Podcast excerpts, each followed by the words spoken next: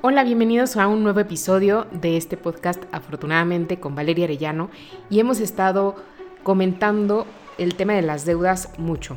Deudas a través de tarjetas de crédito, deudas personales, deudas del negocio, deudas grandes, deudas pequeñas y ahora quiero ir haciendo la transición como comenzamos en el episodio pasado a cómo salir de deudas. Em, ya reflexionamos qué nos hizo llegar a esa deuda, que eso es muy importante para tapar los hoyos para tapar la fuga y no nada más estar generando y generando y generando dinero para poder pagar la deuda, sino ver las causas. Estos días me escribe un alumno y me dice, vale, le estoy echando muchísimas ganas, ya estoy pagando mis deudas, pero llega un imprevisto y otra vez regreso al mismo lugar.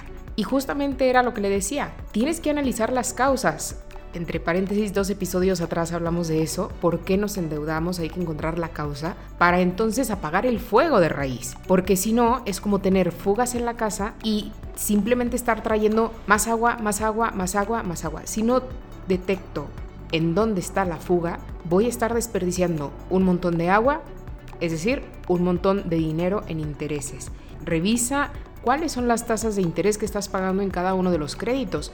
No es lo mismo tener un crédito con una tasa del 14%, por ejemplo, que una tarjeta de crédito que te cobre el 78% de intereses. Entonces, es muy importante para salir de esas deudas, analizarlas, analizar las causas, analizar las características del crédito y vamos a hacer esta transición a cómo generar ingresos para salir de ellas. En el episodio pasado, Agustín nos contaba, Agustín y Miri, nos contaban cómo ellos Empezaron vendiendo jugos, luego vendiendo tamales, luego vendiendo cubrebocas y cómo ese capital que ahora tienen ya les ha permitido incluso generar empleos. Entonces, una recomendación que yo suelo dar a mis alumnos, escribe 10 acciones de dinero rápido. ¿Cómo puedes hacer dinero rápido para salir de esta deuda? A veces pensamos en crear un negocio, el negocio que me va, que siempre he soñado, que me va a realizar en la vida, que va a ser súper competitivo, que va a ser innovador.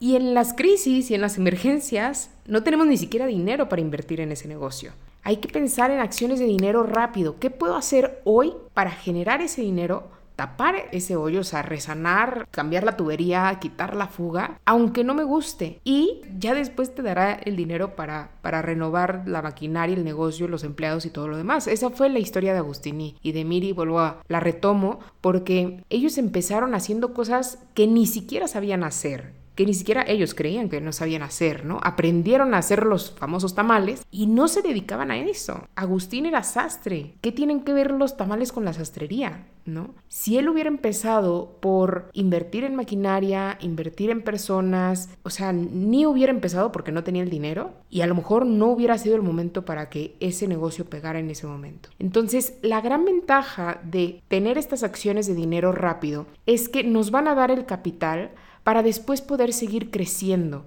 para poder después invertir en otras cosas, multiplicar ese dinero y además nos empezamos a dar a conocer. Yo sé que da mucha vergüenza y eso es parte de lo que les preguntaba también en la entrevista. Vale, ¿cómo me voy a poner a vender galletas? Vale, como si yo soy doctor, eh, gerente, director, me voy a poner a vender, ya, ya lo que sea, me voy a poner a vender como si las ventas fueran, pero wow, o sea, no entendemos que esa es la base de la economía, ¿no? O sea, esa es la base de los negocios, las ventas. A mí me, sucedió también cuando yo dejé o quería dejar uno de mis empleos, yo decía, pero es que ¿cómo me voy a poner a dar clases a niños de primaria si yo estudié una maestría? ¿Qué va a decir la gente? Y lo que les quiero decir es, da igual lo que diga la gente. En mi caso nadie dijo nada, en el caso de Miri dice que sí, pero ellos no te van a dar el dinero y la paz que tú necesitas para salir de esas deudas. Y por otro lado, es momentáneo, es para salir de ese bache. Para nosotros,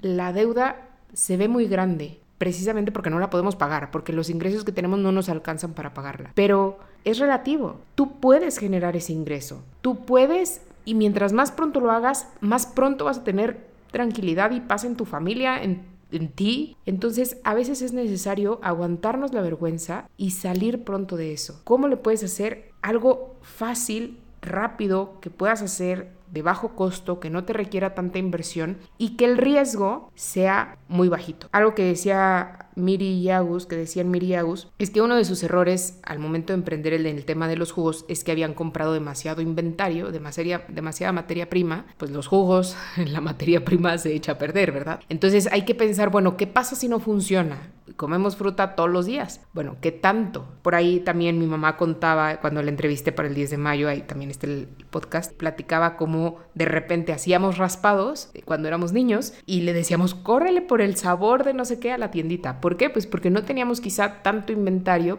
pero también eso nos protegía del riesgo de quedarnos con productos que a lo mejor se iban a echar a perder. Sin embargo, los teníamos a la mano. Entonces, si tú estás en deudas, no te esperes a tener el super negocio, el super emprendimiento, el negocio de tus sueños, sino que empieza pronto a generar con lo que tienes, lo que sea. Y haz equipo con tu familia.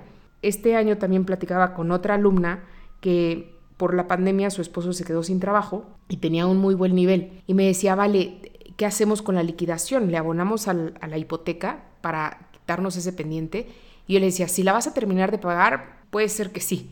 Pero si no, mejor llévatela tranquila. Lo que sí tienes que hacer este mismo fin de semana, empiecen a generar ingresos, como quieran, como sea, pero no se detengan a pensar qué van a hacer, no se detengan a esperar a que te llamen para una entrevista de trabajo, porque eso puede tomar meses y no puedes perder el ritmo. Hoy que no tienes ingresos, hoy más que nunca, tienes que ponerte a trabajar.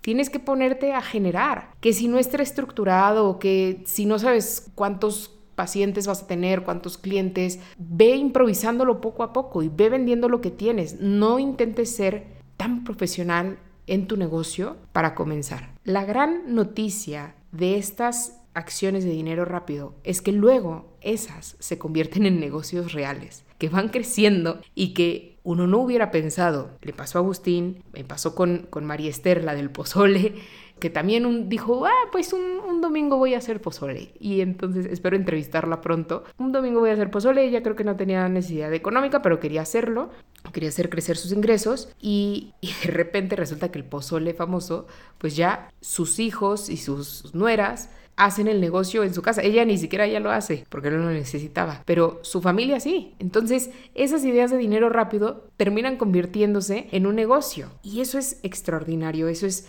eso es muy bueno, empezar así e ir creciendo. Para quienes trabajan, en, tienen algún empleo, sobre todo en tema corporativo, sé que puede ser más difícil el cambio de mentalidad, sobre todo porque estamos acostumbrados a que las cosas están estructuradas, ordenadas, tienen un proceso, eh, sobre todo cuando tenemos un cargo a lo mejor administrativo y no operativo, pues no nos gusta, ¿no? O sea, no nos gusta estar ahí en el campo de batalla, no nos gusta estar operando a muchos. Y yo ahí sí les diría, hagan su mejor esfuerzo, vale la pena, puede ser que no les guste, pero los va a sacar de una crisis. Y para terminar este breve podcast, yo les invitaría a que enseñen a sus hijos a eso, que les enseñen a trabajar, que les enseñen a experimentar, que les enseñen a emprender su propio negocio de diferentes cosas, dulces, galletas, pasteles, dibujos, bailes, cantos, todo, experimenten todo, porque todo va dejando una lección. Todos los negocios son diferentes y nos van enseñando cómo son esos negocios, que cuando crezcan los niños los van a hacer realidad trabajando en una empresa para eso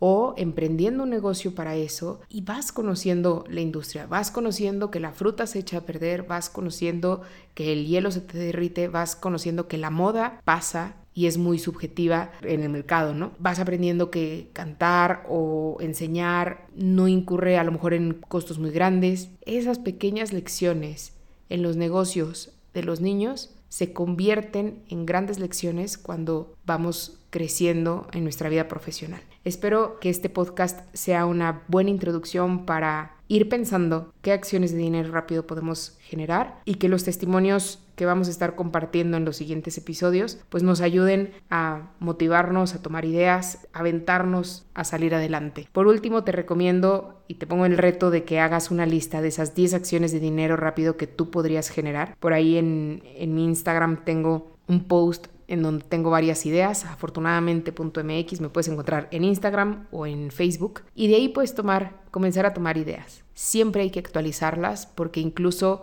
quienes ya tenemos negocio más o menos grande, siempre hay reveses, siempre hay cambios en la economía, en los negocios, en las negociaciones y creo que esta habilidad es muy valiosa para poder salir adelante incluso sin un crédito. Espero que les haya gustado, espero sus comentarios y nos vemos la siguiente semana para un nuevo episodio.